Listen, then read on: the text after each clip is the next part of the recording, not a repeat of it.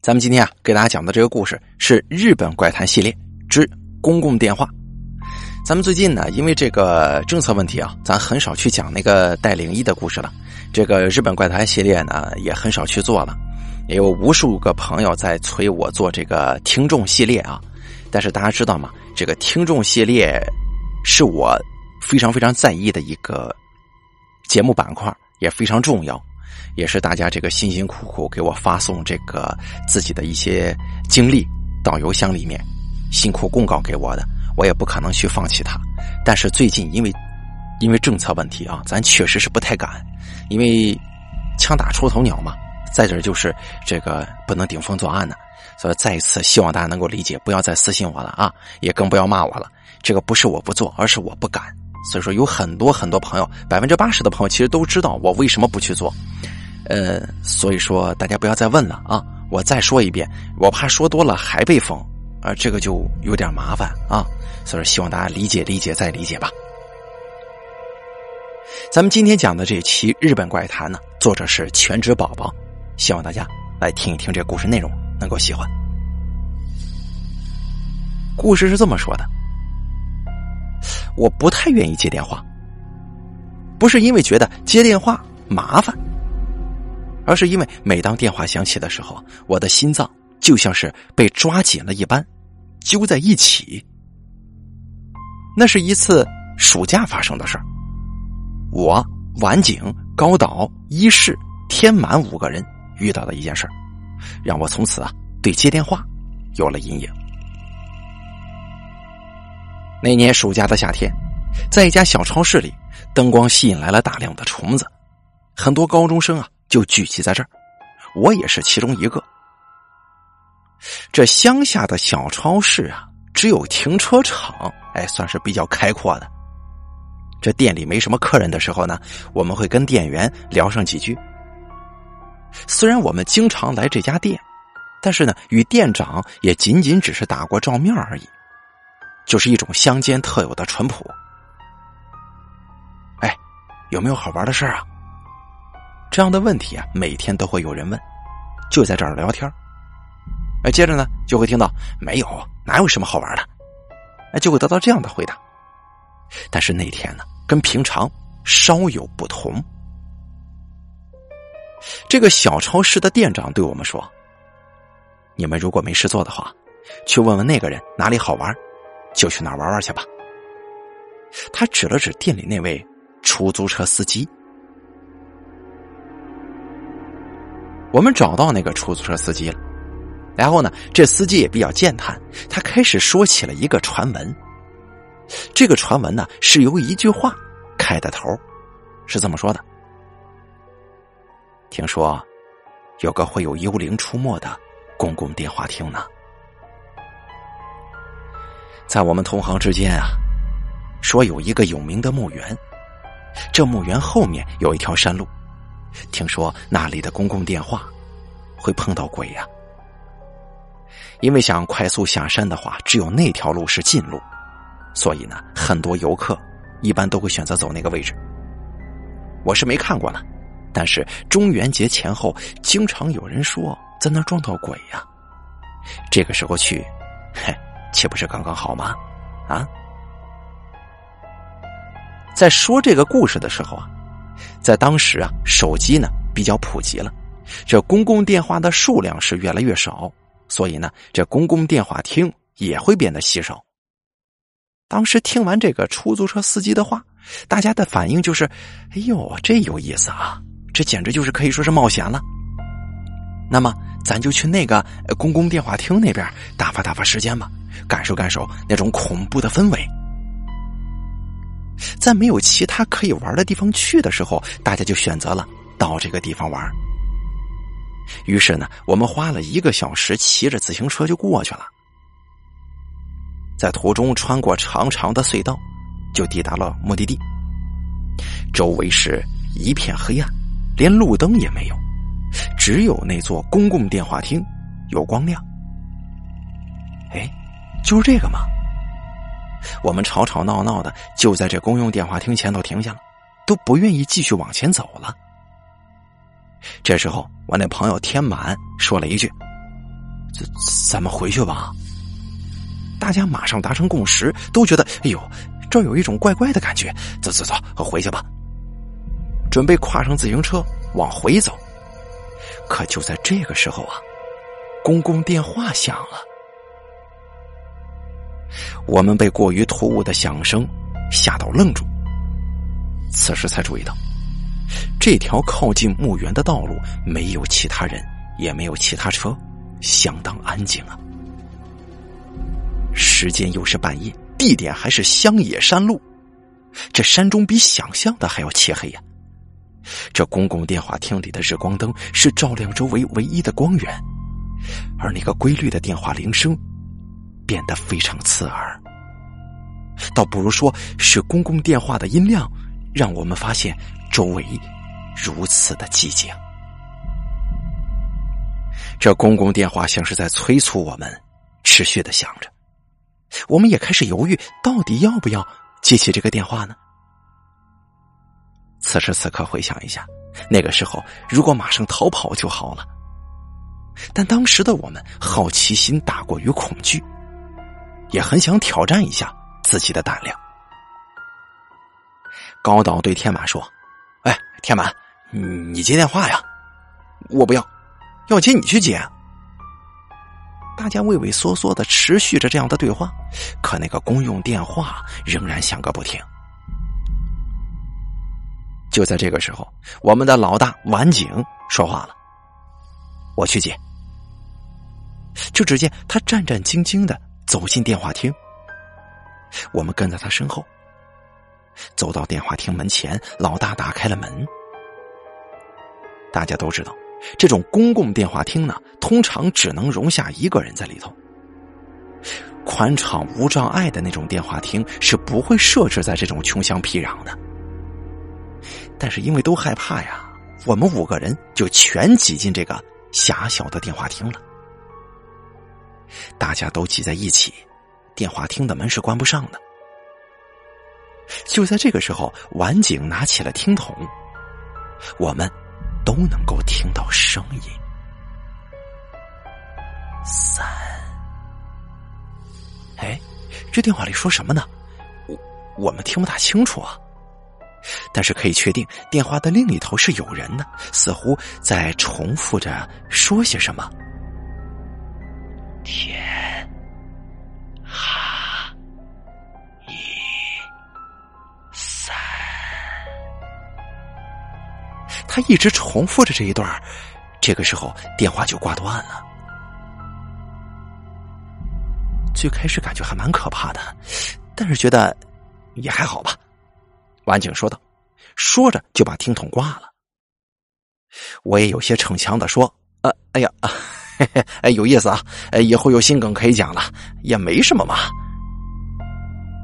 隔天呢，大家都把这公用电话亭的事儿给忘了，我们又一如往常的聚集在那家小超市，继续问：“哎，最近有没有什么好玩的事情啊？赶快说一说呀！”可是又过了两天，晚景死了，这事情太过突然了，让我们措手不及。即便是参加了晚景的告别仪式之后，我们仍然一句话也说不出来。当时晚景的哥哥对我们说：“啊，常常听晚景提起你们，谢谢有你们这群朋友，谢谢。”说着他就哭起来了。参加晚景的告别仪式之后，我们选择去餐厅相聚，而不是那家小超市。因为我们呢刚从这个告别仪式回来，身上都还穿着丧服，不太方便去小超市。大家沉默了一会儿，仪式说：“晚景那家伙不在，我我到现在都接受不了这个事实啊。”对啊，最后一次见到他是什么时候？是在小超市吗？高导也说：“咱们总是待在小超市啊。”哎呀，天满尴尬的笑着。另外三个人听了之后，也无力的干笑了几声。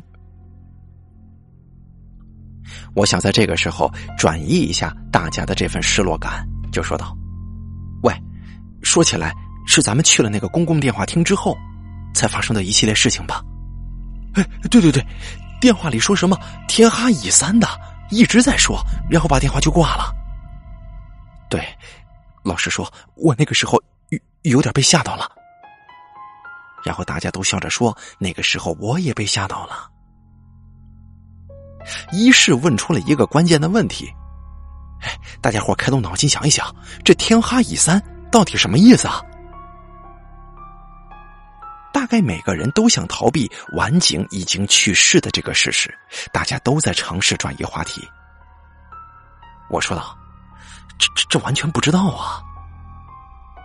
我还摆出一副没有关系的样子，谈笑着说：“哎呀，不过这电话电话的杂音呐特别重，是不是听错了？”然后一世不停的念叨：“天哈一三，天哈一三。”天哈一三，天还有三天，还有三天，我们也听出了不对劲儿，这这什么情况？三天是指晚景的死吗？晚景死亡的时间刚好是去了公共电话厅的三天之后，这两个小时之后。我们再度来到公共电话前面。如果晚景是因为这台公共电话而死的话，那我们一定要报仇。大家的手中都拿着榔头或者球棒。我们穿着丧服，拿着凶器，骑着自行车去那座公共电话亭，在那等到深夜。电话铃声响起了，谁也没出声。一是挺身而出，走进了这个电话亭。我们跟在后面。一群人往里挤成一团，电话厅的门照旧是关不上的。喂，喂，一是对着电话筒喊，但是话筒里什么声音都没有，有的只有沙沙的机械音。我们等了等，然后就听见“嘟嘟嘟”的声音，电话断了。我们都面面相觑，一时之间不知道该如何是好。忽然，隧道那边有辆车往我们的方向开了过来，车头灯照亮了我们。在我们面前经过的时候，我们突然觉得四个人挤在一座电话厅里，其实是挺丢脸的一件事儿。一是笑了，哼，咱们挤在这个电话厅里头，像是个蠢蛋似的。我们也笑了。对于晚景的死，我们都有愧疚感。此时此刻，我们只想为他的死寻找一个解释，而且我们都不认为是什么鬼或者幽灵害死了万景。就在我们还在嘲笑自己的时候，突然电话响了，我们都沉默了。最先打破现状的是高岛，高岛拿起话筒，放在了耳边。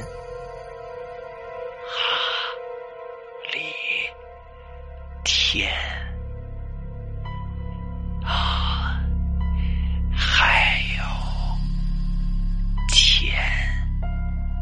听不到，你能不能说大声点啊？高岛对着电话喊：“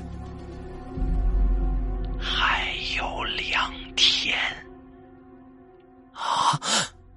电话声音突然清楚了，然后他说完就把电话挂了。什么？还有两天吗？天满喃喃的说：“什么两天呢？你蠢到相信这个呀？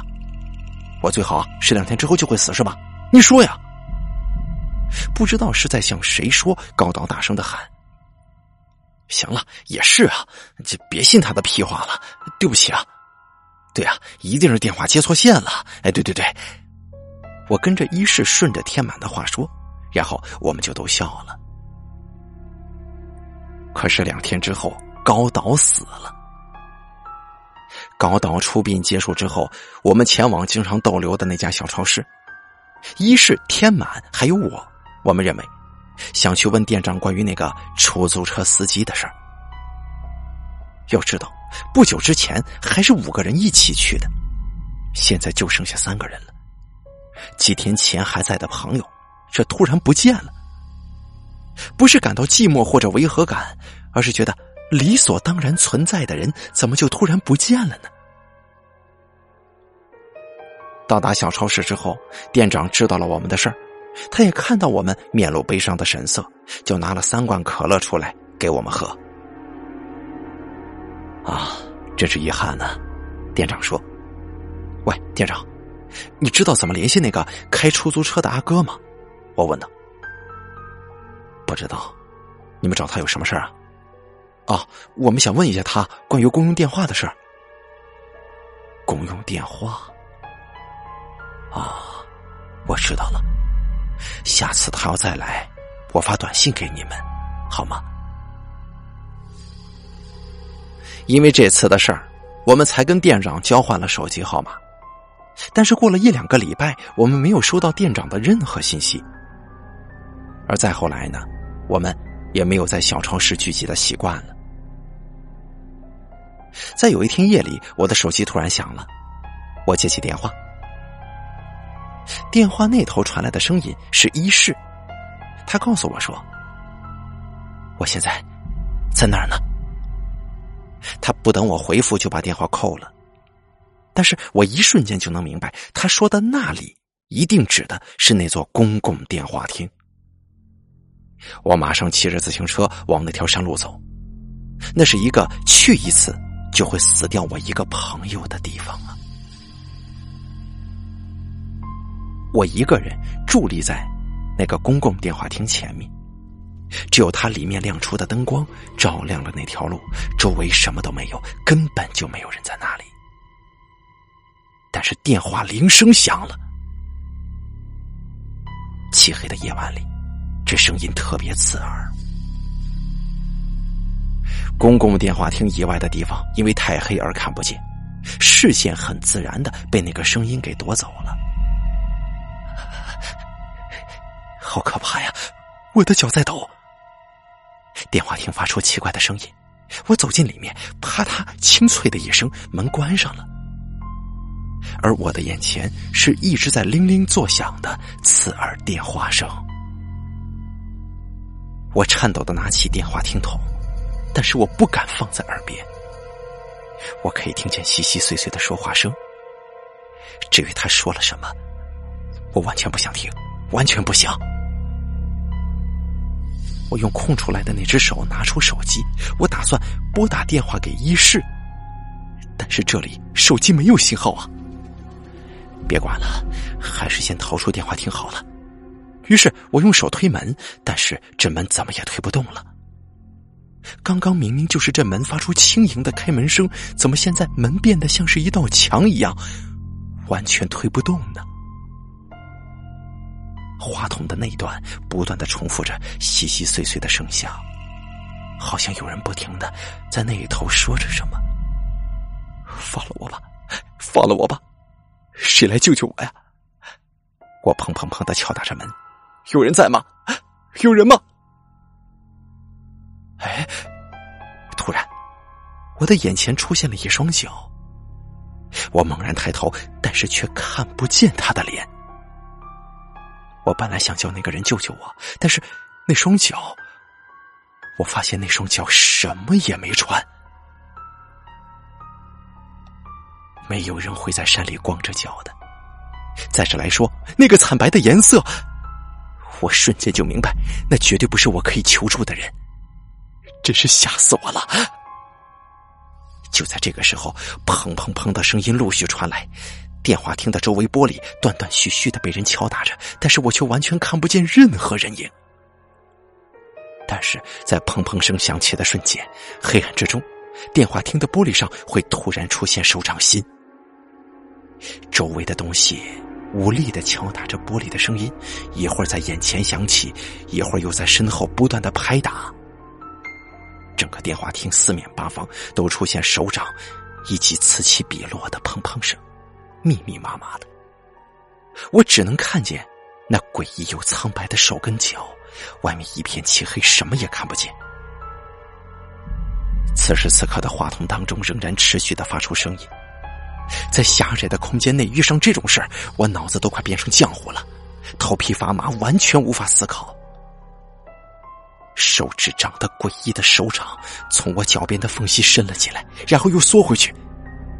那只手伸进来，然后又缩回去，一只、两只，而每一次一伸一缩，手的数量都会增加。这该不会是要抓我的吧？我为了不让手碰到，拼命的躲闪，但是好多好多的手啊，好多好多的手在脚边突然出现，又突然消失，而那个话筒，那个该死的话筒，一直持续的发出稀稀碎碎的声响。对不起，对不起！我突然拿起电话喊，想抓住我的那些手突然缩回了黑暗之中。我从话筒里听见了说话声。现在，现在，现在，现在，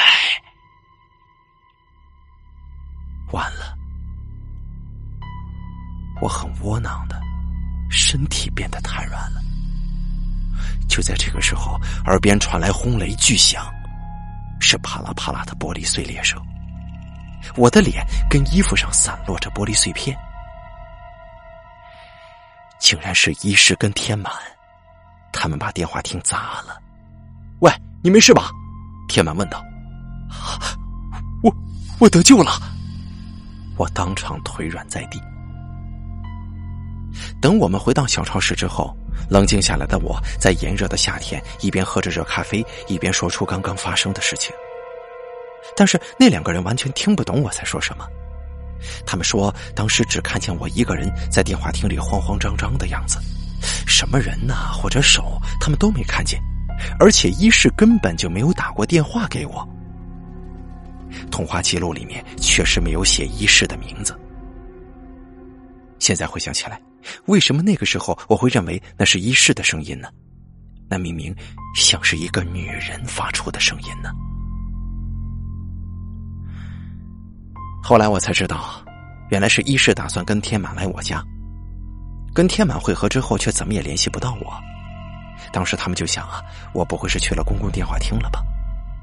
当他们一旦抵达到那个位置的时候，就看见我在电话厅里乱窜了。没错，整个事情就是这样，整件事留下了一堆未解之谜。再后来。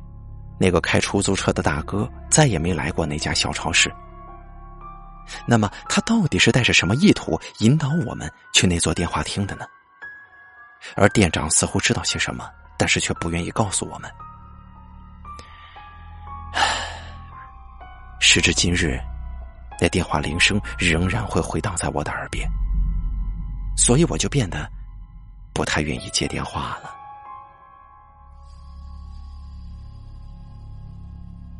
好了，公共电话的故事演播完毕，感谢您的收听。作者：全职宝宝，由大凯为您演播。